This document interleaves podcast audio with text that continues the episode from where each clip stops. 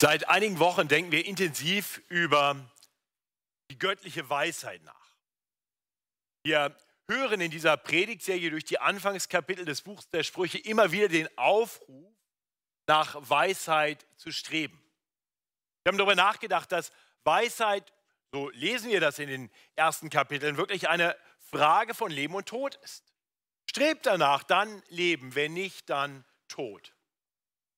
Letzte Woche haben wir konkret in Kapitel, 3, in Kapitel 2 darüber nachgedacht, dass göttliche Weisheit uns bewahren kann vor Irrwegen, vor Wegen, die ins Verderben führen. Nun, jetzt könnte man denken, okay, verstanden, also ich soll nach Weisheit streben, damit es kein schlimmes Ende mit mir nimmt. Weisheit könnte dann so verstanden werden wie eine bittere Pille, die man halt schlucken muss. Und die wird einem dann schon irgendwie gut tun. Oder wie eine Operation, die man über sich ergehen lassen muss, damit es nicht noch schlimmer wird. Aber damit würden wir viel zu gering über göttliche Weisheit denken. Tatsächlich ist das Streben nach Weisheit das Streben nach Glück. Und darum geht es in unserem heutigen Predigttext. Sprüche 3, die ersten 20 Verse. Wir sehen dort, wie das Streben nach Weisheit zu großem Segen führt, zu einer Fülle im Leben, zu einer Freude, zu wahrem Glück. Die Predigtstruktur habt ihr in den Gottesdienstblättern. Ihr könnt sie hier auf der Folie jetzt gleich auch nochmal sehen. Ähm, ist ein bisschen kompliziert, aber die, die ersten zwölf Verse ist der erste Teil und dann die Verse 13 bis 20 sind der zweite Teil. Der erste Teil hat im Prinzip sechs Aussagen, jeweils Aufruf verbunden mit einer Verheißung, sechsmal. In den ersten beiden Fällen geht es darum, dass wir unsere, unsere Herzen öffnen sollten für Gottes Gebot. Und dann in den nächsten vier Aufrufen, in den Versen 5 bis 12, geht es darum, dass wir dem Herrn in allem vertrauen sollen. Also sechs große Aufrufe, dem, Herz, dem Herrn unser Herz und unseren Verstand zu schenken und dabei zu erleben, wie wir gesegnet werden. Und der zweite Teil unseres Predigtextes, die Verse 13 bis 20, sind ein wunderbarer Lobpreis der Weisheit Gottes. Es ist wirklich eine, eine Seligpreisung oder mehrere Seligpreisungen, ein, ein Loblied auf Gottes Weisheit in den Versen 13 bis 18 und die Verse 19 und 20 zum Schluss zeigen uns, dass es auch richtig ist, weil, weil alles Gute, alles wirklich aus Gottes Weisheit hervorgeht. Ja, also vielleicht klingt das ein bisschen kompliziert, aber ich hoffe, es wird im Laufe der Predigt relativ klar und verständlich. Und dafür möchte ich jetzt noch beten. Himmlischer Vater, wir wollen dir danken, dass du uns ein klares Wort gibst. Äh, und doch bekennen wir dir, dass wir uns gerade, wenn wir uns in der Weisheitsliteratur der Bibel bewegen, oft damit ringen, zu verstehen, was du genau uns damit sagen willst, weil uns diese Texte manchmal doch etwas fremd sind, diese Art von Literatur. Ja, aber du kannst und willst, dass wir dein Wort verstehen. Dein Wort ist wahr und klar. Und so bitten wir dich, dass du uns durch deinen Geist das Wort so aufschließt, dass wir deine Stimme hören. Und ich bete für uns alle, dass wir nicht nur deine Stimme hören, sondern lernen, ihr immer mehr zu vertrauen und so zu folgen. Deshalb bitten wir in Jesu Namen. Amen. Also die ersten zwölf Verse sind, wie gesagt, wirklich eine, eine Aneinanderreihung von sechs Aufrufen, jeweils verbunden mit einer Zusage. Und wir sehen, dass die ersten beiden Aufrufe sehr ähnlich sind und es geht jeweils darum, dass wir uns Gottes Gebote zu Herzen nehmen sollen. Ich lese uns die ersten vier Verse. Mein Sohn, vergiss meine Weisung nicht und dein Herz behalte meine Gebote. Denn sie werden dir langes Leben bringen und gute Jahre und Frieden. Gnade und Treue sollen dich nicht verlassen. Hänge meine Gebote an deinen Hals und schreibe sie auf die Tafel deines Herzens. So wirst du Freundlichkeit und Klugheit erlangen, die Gott und dem Menschen gefallen. Ja, wir lesen hier also gleich zweimal den Aufruf, nimm dir Gottes Gebote zu Herzen, verbunden mit Verheißungen. Und, und, dabei ist klar, wenn wir uns Gottes Gebote zu Herzen nehmen sollen, dann heißt das nicht nur einfach, äh, sie mal zu hören und vielleicht zu erinnern, sondern wir sollen sie wertschätzen, wir sollen sie lieb gewinnen. Wir sollen danach leben. Es geht darum, dass wir Gottes Gebote annehmen, ihnen folgen und so Segen erleben. Und das erinnert wirklich an den Auftakt ähm, des ganzen Psalters. Nicht? Im Psalm 1 haben wir, haben wir diesen wunderbaren Aufruf, ähm, wie wir leben sollen, nämlich dass, dass der, der Gott gefällt, der Gerechte, Lust hat am Gesetz des Herrn und sinnt über seinem Gesetz Tag und Nacht. Das ist, der ist wie ein Baum gepflanzt an den Wasserbächen, der seine Frucht bringt zu seiner Zeit und seine Blätter verwelken nicht. Und was er macht, das gerät wohl. Eine Verheißung. Der, der Lust hat am Gesetz, der, der sich Gottes Gebote wirklich zu Herzen nimmt, der wird lange leben, der wird gute Jahre haben, der wird Frieden haben, Gnade und Treue werden ihn nicht verlassen. Er wird eine Freundlichkeit, eine Klugheit erlangen, mit der er Gottes Gefallen findet und oft auch den Gefallen anderer Menschen. Und wenn das so ist, dann stellt sich für uns die Frage, sind wir solche Menschen? Sind wir Menschen, die Lust haben am Gesetz des Herrn Tag und Nacht? Sind wir Menschen, die sich Gottes Gebote immer und immer wieder zu Herzen nehmen und danach leben?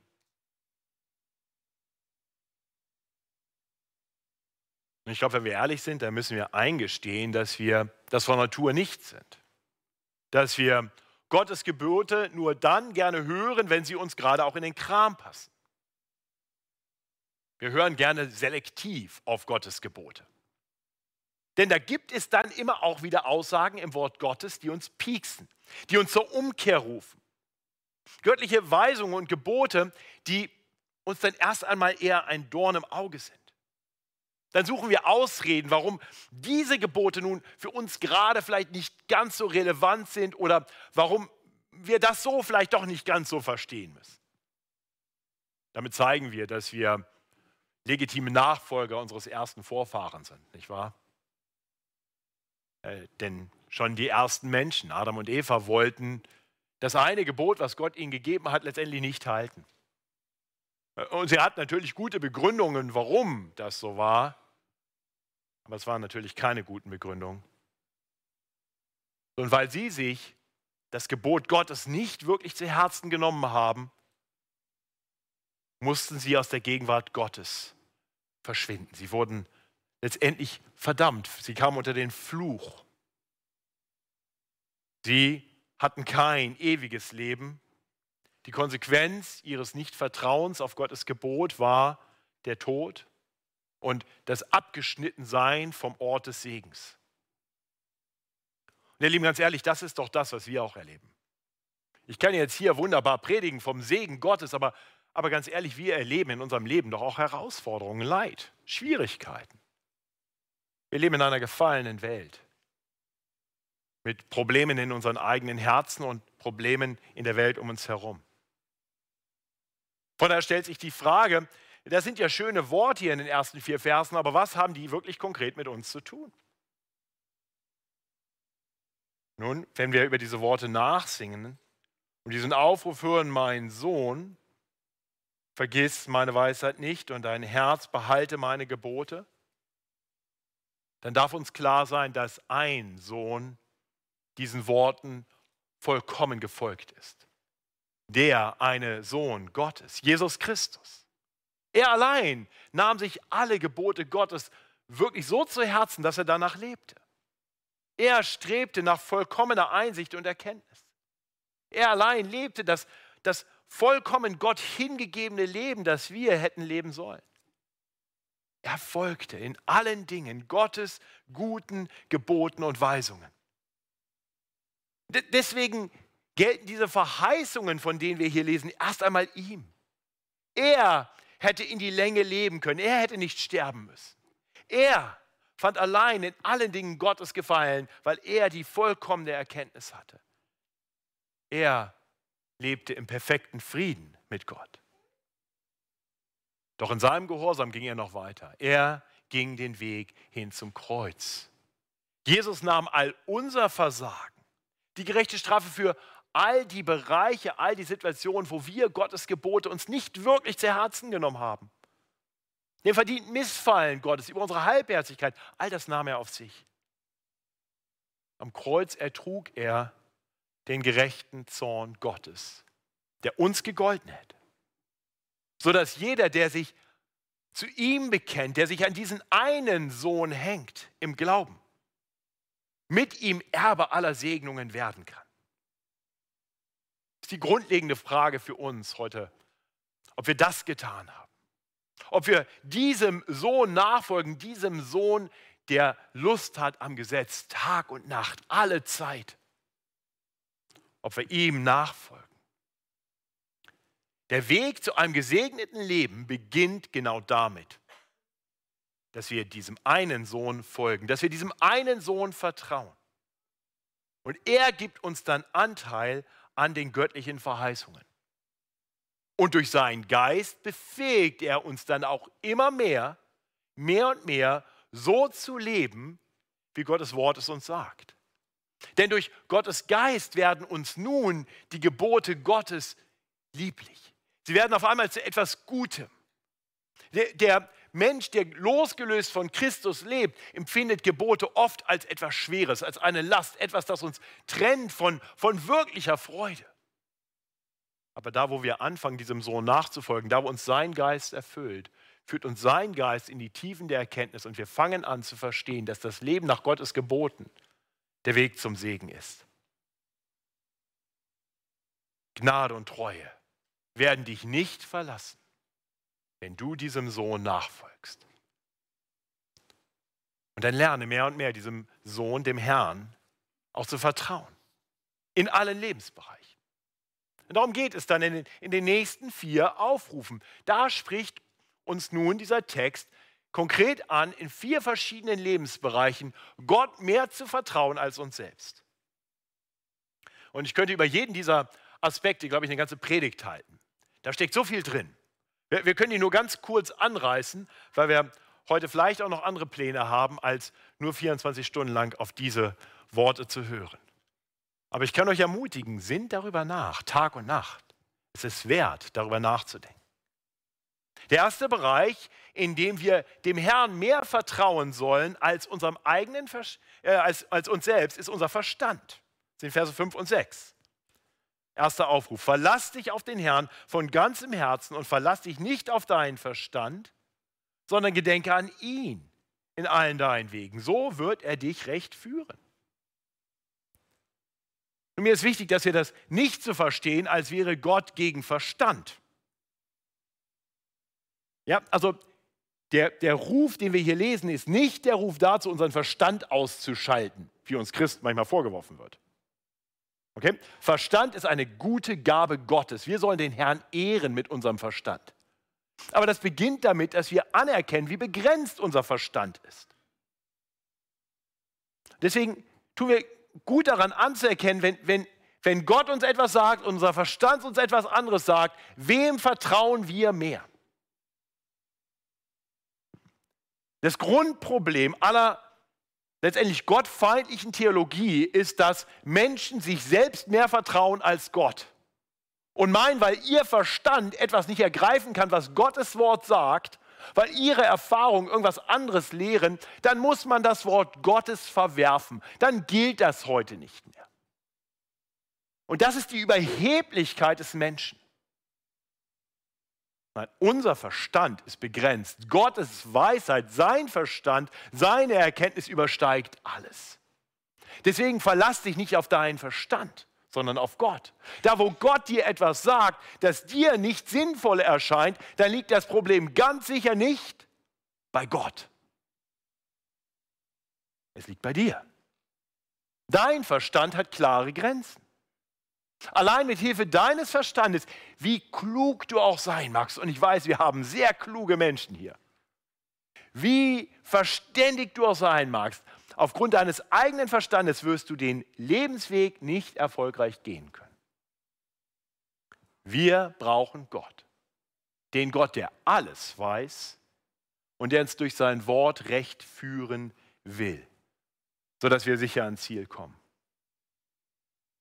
Nicht auch die klügsten Menschen werden eines Tages sterben.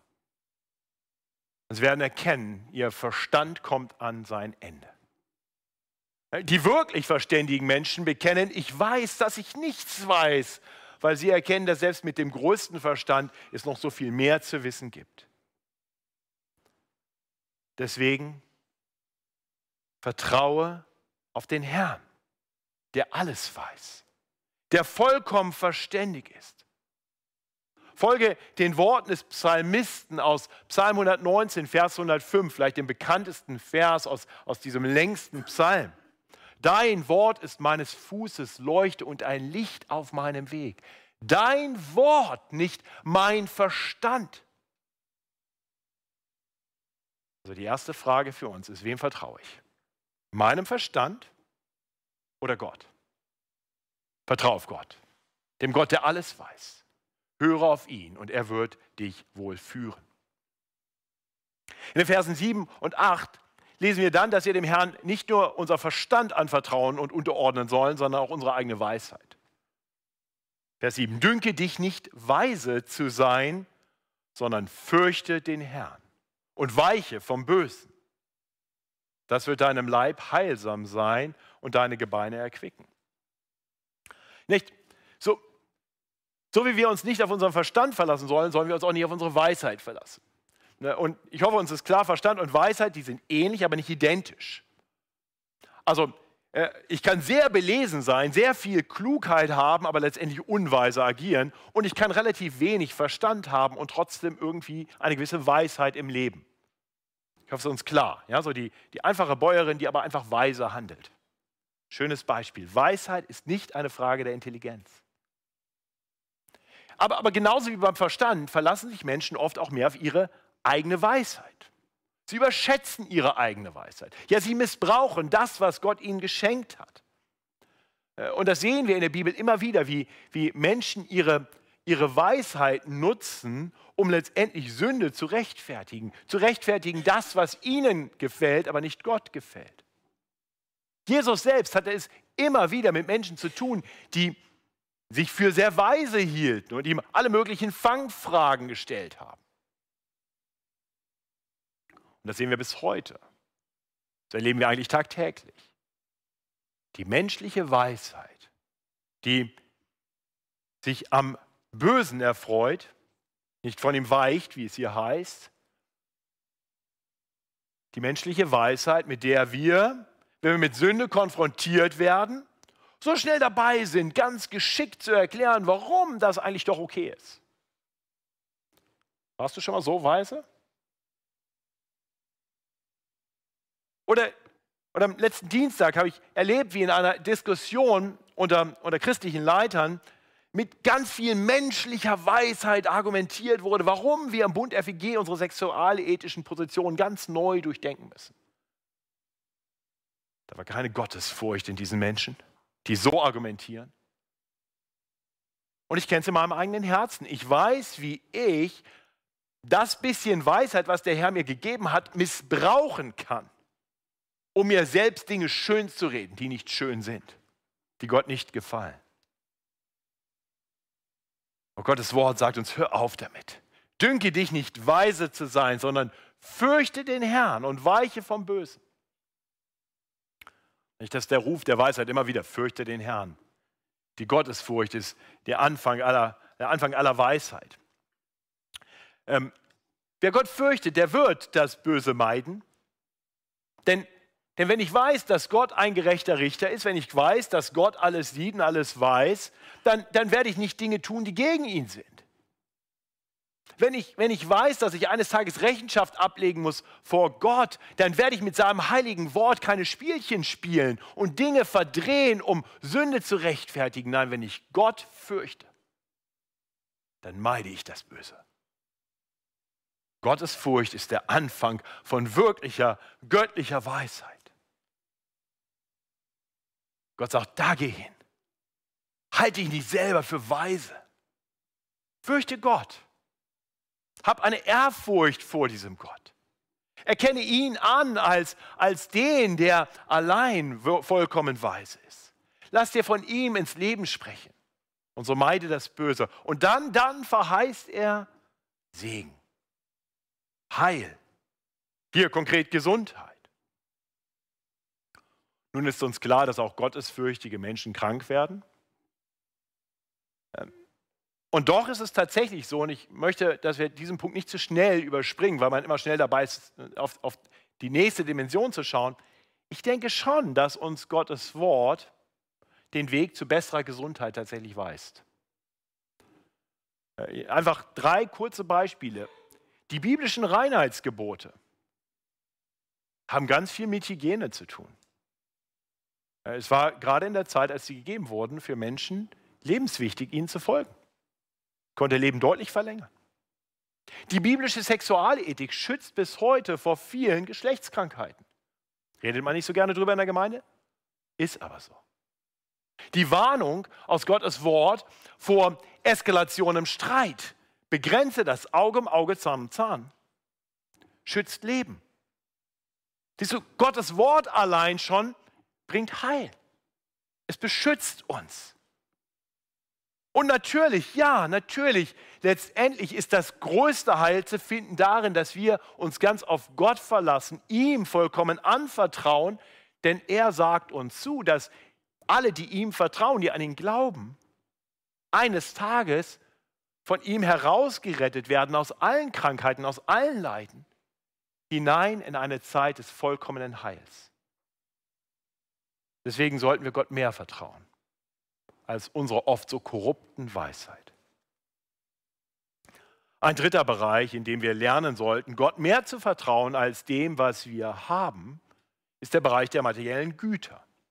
Das lesen wir in den Versen 9 und 10. Ehre den Herrn mit deinem Gut und mit, dem, mit den Erstlingen all deines Einkommens. So werden deine Scheunen voll werden und deine Kälter von Wein überlaufen. Ich glaube, das ist ein Bereich, der uns ganz besonders herausfordert, so wie wir eine, sag mal, in, in der Breite wahrscheinlich sehr gebildete Gemeinde sind, so sind wir auch eine materiell durchaus relativ wohlhabende Gemeinde. Und es ist so leicht, sein Vertrauen auf das zu setzen, was wir haben. Oder auch auf das, was wir nicht haben und danach greifen. Wir, wir, wir wissen darum, dass, dass die Reichen oft geizig über das Wachen, was sie haben, aus der Sorge heraus, dass ihnen das genommen wird, weil sie doch ihre Sicherheit darin finden. Und genauso kennen wir die Ärmeren, die gierig auf den Reichtum anderer schielen, weil sie sich davon ganz viel Sicherheit versprechen, die sie gefühlt nicht haben. Und beides offenbart letztendlich eine, eine falsche Herzenshaltung, ein, ein falsches Vertrauen, ein Vertrauen darauf, dass Sicherheit zu finden ist in dem, was wir haben, in materiellen Besitztümern oder in dem, was wir gerne hätten. Stattdessen sollten wir Christen dem Herrn vertrauen, auf seine Versorgung vertrauen und ihn ehren mit allem, was er uns gibt. Denn alles, was wir haben, kommt von ihm. Deswegen war die Kollekte eben nicht einfach nur ein Weg, wie wir uns ein bisschen finanzieren als Gemeinde. Es war Ausdruck unseres Lobpreises. Die Kollekte, das Geben von Geld, ist Teil unserer Anbetung Gottes. Wir sagen damit, Herr, das kann ich dir alles geben, weil ich weiß, dass du mir über die Maßen gegeben hast. Und 10% davon zurückzugeben, heißt, ich darf 90% erstmal behalten. Das heißt nicht, du musst, du kannst auch mehr geben. Aber das zeigt, ich vertraue auf den Herrn, der mich versorgt. Ich bete ihn an. Ich ehre ihn mit dem, was er mir anvertraut hat und zeige, Herr, ich vertraue auf deine Versorgung.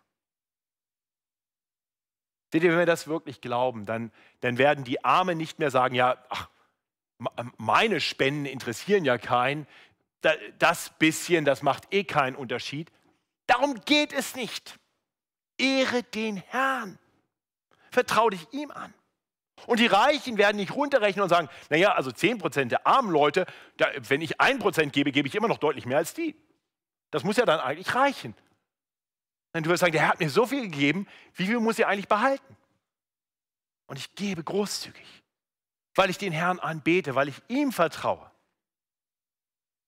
Und das gilt natürlich nicht nur für das Spenden in der Gemeinde, das gilt für Großzügigkeit im Leben.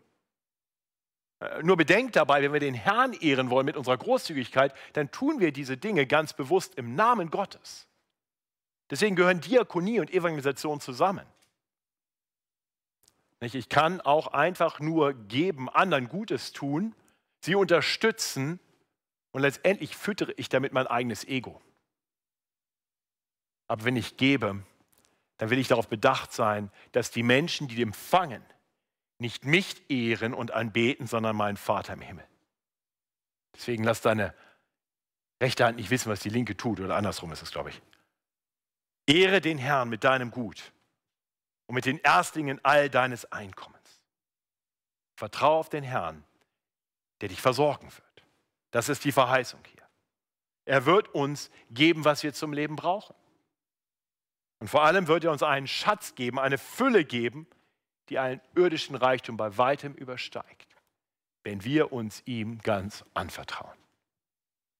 Ich hoffe, du glaubst das. Dann lass uns auch danach leben. Und schließlich in den Versen 11 bis 12 lesen wir einen vierten Bereich, in dem wir dem Herrn vertrauen sollen. Den Bereich unserer eigenen Erziehung. Vers 11. Mein Sohn, verwirf die Zucht des Herrn nicht und sei nicht ungeduldig, wenn er dich zurechtweist. Denn wen der Herr liebt, den weist er zurecht und hat auch Wohlgefallen an ihm wie ein Vater am Sohn. Siehst du, der Herr ist ist mehr daran interessiert, dir die Fülle seines Segens zu geben, als du selbst. Glaubst du das? Glaubst du, dass der Herr mehr daran interessiert ist, dass du ein wirklich gesegnetes Leben leben kannst, als du selbst? Deswegen handelt der Herr oft anders, als wir oft das tun. Wir denken, es ist liebevoll, einfach mal Sünde stehen zu lassen und nicht anzusprechen. Der Herr sagt, na, ich möchte, manchmal ist es richtig, aber der Herr sagt, ich möchte dein Bestes. Und wenn ich sehe, du bist auf falschen Wegen, dann liebe ich dich zu sehr, als dass ich dich einfach diesen Weg gehen lasse. Denn da ist kein Segen. Und deswegen ist seine Zurechtweisung, ist die göttliche Zurechtweisung immer Ausdruck seiner Vaterliebe gegenüber allen Kindern Gottes. Das lehrt uns auch Hebräer 11. Gegenüber allen Kindern Gottes ist sein ins Leben sprechen immer ein Ausdruck seiner Liebe. Deswegen wird der Herr uns manchmal auf Wegen führen, die für uns gar nicht so wirken, als wenn er uns wirklich auf den guten, lieblichen Wegen führt. Weil er etwas Besseres vorhat. Und nicht immer ist die, die Erziehung Gottes etwas, was unmittelbar eine, eine Zurechtweisung, eine Korrektur ist, Oft genug ist es einfach auch ein Ausdruck davon, dass Gott einen großen Überblick hat und sagt, die Dinge, die ich in dein Leben bringe, da, wo ich dir vielleicht auch mal eine Krankheit zumute, ein Leiden zumute, wo ich dir andere Schwierigkeiten zumute, da tue ich das erst einmal, geschieht das natürlich, weil wir in einer gefallenen Welt leben und das ist unsere Schuld, nicht Gottes. Aber letztendlich lässt Gott es zu und er lässt es zu und hat damit ein gutes Ziel. Denn Gott hat uns verheißen, wenn wir seine Kinder sind, wenn wir an Jesus Christus glauben, wenn Jesus Christus unser Retter und Herr ist, dann hat Gott uns verheißen, dass uns alle Dinge, alle Dinge zum Besten dienen werden. Vergeude nicht die Schwierigkeiten in deinem Leben. Der Herr will sie gebrauchen. Vertrau ihm auch das an. Vertrau ihm an diese Zeiten der Zucht. Sei nicht ungeduldig wenn er dich zurechtweist. Wir, wir wissen doch aus unserer Gemeinde, wie Gott immer wieder gerade auch solche Zeiten gebraucht hat. Zeiten, in denen er Menschen durch schwierige Zeiten gehen ließ, wo er Schwierigkeiten ins Leben gebracht hat, vielleicht auch gerade als Ausdruck seiner Zurechtweisung. Wie viele sind zurückgekommen in christliche Gemeinden, gerade weil der Herr sie durch tiefe Täler geführt hat? weil er ihnen gezeigt hat, dass sie mit ihrem eigenen Latein nicht weiterkommen, sondern am Ende sind. Und Menschen haben sich Gott zugewandt, gerade in solchen Zeiten. Und bei ihm Hilfe und Wegweisung gefunden für ihr Leben. Ich kann mich erinnern an einen Fall hier aus der Gemeinde. Ich glaube, ich kann das sagen, weil fast keiner sich mehr daran erinnern kann. Jemand, der schon lange nicht mehr in dieser Gemeinde ist, hatte sich weit von Gott entfernt, hatte die Gemeinde belogen, hatte seine Frau belogen, hat er einen Ältesten belogen, hat er sich Geld geliehen unter Vorwand falscher Tatsachen und, und war einen Weg gegangen, der, der absolut sündig war, Aber der Herr hat es geschenkt in seiner Weisheit, dass das alles rauskam.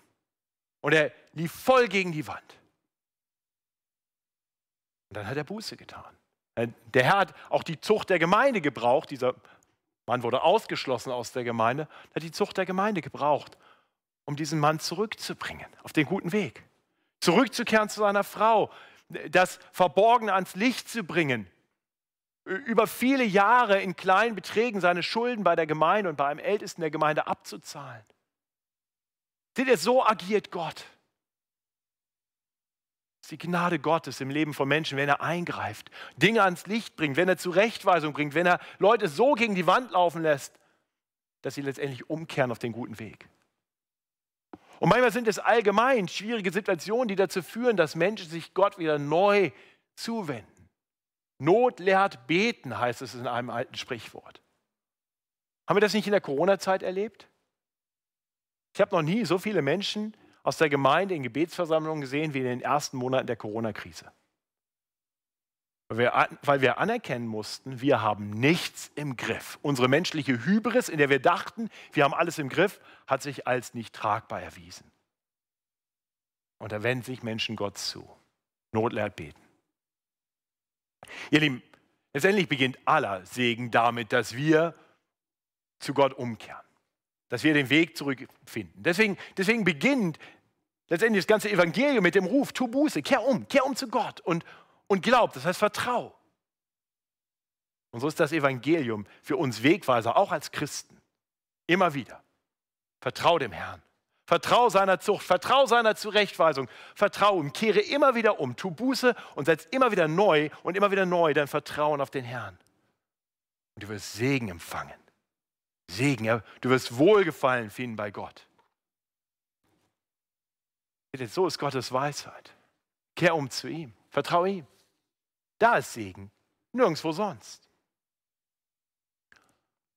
So nach diesen sechs Aufrufen, diesen sechs Aufrufen unser Herz Gott zuzuwenden und seinen Geboten und Gott in allen Lebensbereichen zu vertrauen, folgt nun im zweiten Teil unseres Predigtextes für heute eine wunderbare Meditation, ein Nachsinnen darüber, wie gut Gottes Weisheit ist.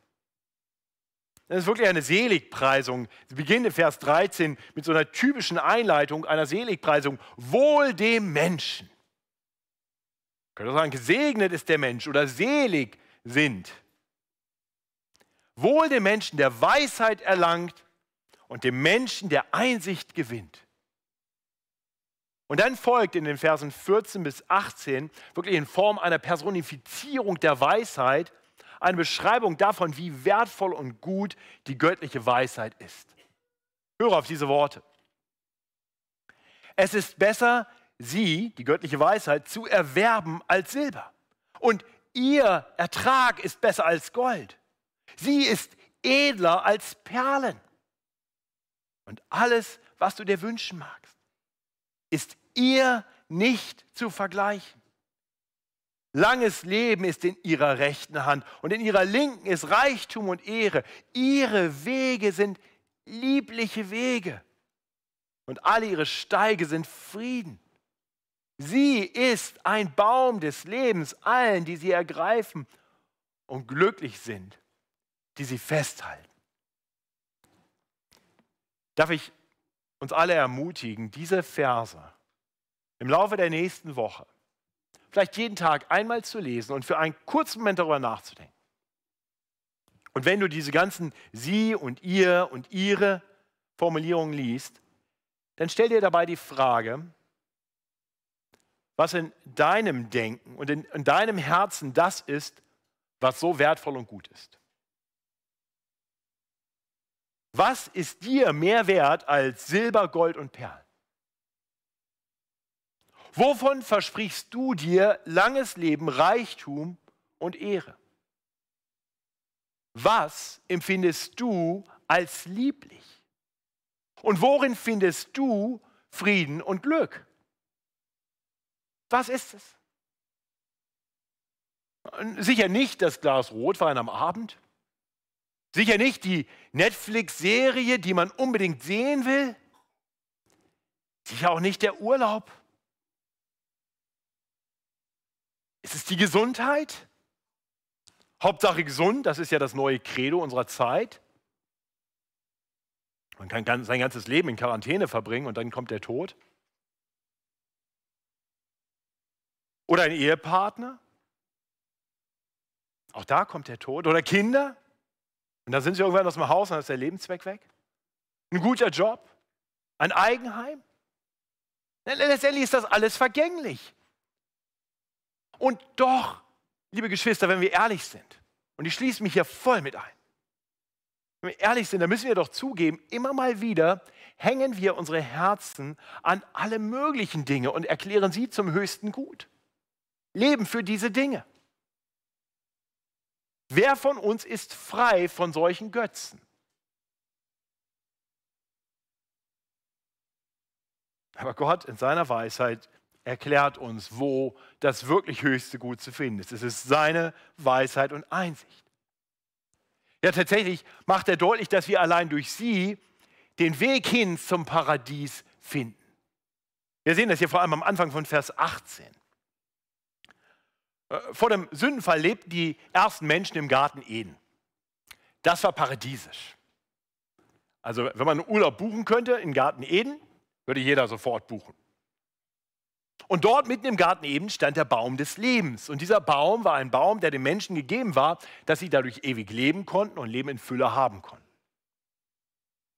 Doch dann rebellierten die ersten Menschen. Sie hielten sich für klüger und weiser als Gott. Sie vertrauten nicht seinen Geboten. Sie hängten ihr Herz an andere Dinge. Und die Konsequenzen waren verheerend. Von nun an mussten die Menschen abgeschnitten vom reichen Segen des Gartens leben. So, so endet der Bericht über den Sündenfall am Ende von 1. Mose 3 mit den Worten, da wies ihn, Adam, Gott, der Herr aus dem Garten Eden, dass er die Erde bebaute, von der er genommen war. Und er trieb den Menschen hinaus und ließ lagern vor dem Garten Eden die Cherubin mit dem flammenden, blitzenden Schwert zu bewachen den Weg zu dem Baum des Lebens. Seht ihr, und seitdem, seit diesem Tag, leben alle Menschen in dieser gefallenen Welt und wir suchen nach dem Segen. Wir wollen zurück in den Garten. Ob du das weißt oder nicht, alle Begierde, alles Verlangen nach mehr in deinem Herzen kommt genau daher. Das willst du. Tief in dir drin, nach allem, was du greifst, ist das der Versuch, das zu finden. Deswegen funktionieren auch alle anderen Dinge nicht. Und, und, das wissen doch die allermeisten von uns. Wer von uns hat nicht gedacht, wenn ich nur das hätte, dann wäre ich glücklich, dann wäre ich angekommen im Leben, dann wäre alles gut. Und dann hast du es und du merkst, ah, ich brauche aber noch das oder das oder das und du jagst den Dingen nach. Die Bibel nennt das ein Haschen nach Wind. Du wirst nicht ankommen. Weil, weil der wirkliche Segen, das, das, was dein Herz wirklich begehrt, hier nicht zu finden ist. Es ist da, wo der Baum des Lebens ist. Ein Leben in Fülle, ein ewiges Leben in der Gegenwart Gottes. Was lesen wir hier über die Weisheit? Wenn wir seine göttliche Weisheit haben, dann haben wir etwas, das ist wie der Baum des Lebens. Sie ist ein Baum des Lebens, allen, die sie ergreifen und glücklich sind, die sie festhalten. Siehst du, so ist die göttliche Weisheit.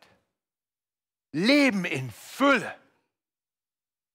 Und das macht auch Sinn, weil die göttliche Weisheit wirklich die Quelle allen Segens ist. Überhaupt aller Dinge. Das machen die Verse 19 und 20 deutlich, auf die ich gar nicht weiter eingehen werde. Ich lese sie kurz und sage zwei, drei Worte dazu, weil, weil diese beiden Verse wirklich nur der Anfang sind einer längeren Meditation über ähm, dieses große Thema, das finden wir am Ende von Kapitel 8. Die zweite Hälfte Kapitel 8 haben wir eine ganz separate Predigt zu in dieser Predigtserie, deswegen hier nur kurz. Der, der Herr hat die Erde durch Weisheit gegründet und nach seiner Einsicht die Himmel bereitet. Kraft seiner Erkenntnis quellen die Wasser der Tiefe hervor und triefen die Wolken von Tau. Die Weisheit Gottes steht am Anfang aller Dinge. Durch sie ist alles geschaffen. Wir sehen, sie wird ganz eng verknüpft mit Gott selbst. Gottes Weisheit ist grundlegend, grundlegend die Quelle aller Dinge und allen Segens. Und so möchte ich dich einfach fragen heute früh. Glaubst du das? Glaubst du das? Dann öffne dein Herz für Gottes Gebot, das aus seiner Weisheit strömt. Dann setz dein Vertrauen auf diesen Gott und nicht auf deinen Verstand oder deine Weisheit oder deine Besitztümer oder deine Strategien, die Zucht Gottes zu umgehen. Wohl dem Menschen, der Weisheit erlangt und dem Menschen, der Einsicht gewinnt. Denn es ist besser, sie zu erwerben als Silber und ihr Ertrag ist besser als Gold. Sie ist edler als Perlen und alles, was du dir wünschen magst, ist ihr nicht zu vergleichen. Langes Leben ist in ihrer rechten Hand, in ihrer linken ist Reichtum und Ehre. Ihre Wege sind liebliche Wege und ihre Steige sind Frieden. Sie ist ein Baum des Lebens allen, die sie ergreifen. Und glücklich oder auch gesegnet, selig sind, die sie festhalten. Ich bete mit uns. Himmlischer Vater, danke für diese wunderbare Verheißung. Herr, vergib uns, dass wir so oft denken, dass deine Weisheit, das, was du uns zu sagen hast in deinem Wort, deine Offenbarung, etwas ist, das man auch mal irgendwie ganz gut gebrauchen kann. Herr, vergib uns, dass wir so oft aber letztendlich uns selbst mehr vertrauen, den Dingen, die du uns gegeben hast, um uns Gutes damit zu tun, dass wir diese Dinge jetzt brauchen, um dich auszublenden, dass wir unserem Verstand mehr vertrauen als dir, dass wir unserer Weisheit mehr vertrauen als deiner Weisheit, dass wir den Besitz, den du uns gegeben hast, festhalten, anstatt dir zu vertrauen, dem Geber aller guten Dinge. Vergib uns, dass wir deine Zucht oft nicht dankbar annehmen, und erkennen, dass dahinter ein Vater steht, der seine Kinder liebt. Er schenkt uns neu einen Blick dafür, wie wertvoll, wie kostbar, wie wunderbar, wie gut deine Weisheit ist. Und hilf uns so, Menschen zu sein, die danach streben, sie zu ergreifen. Mit frohem, mit dankbarem Herzen, mit einer Begeisterung für dich und dein Wort. Das erbitten wir durch Jesus Christus, unseren Herrn. Amen.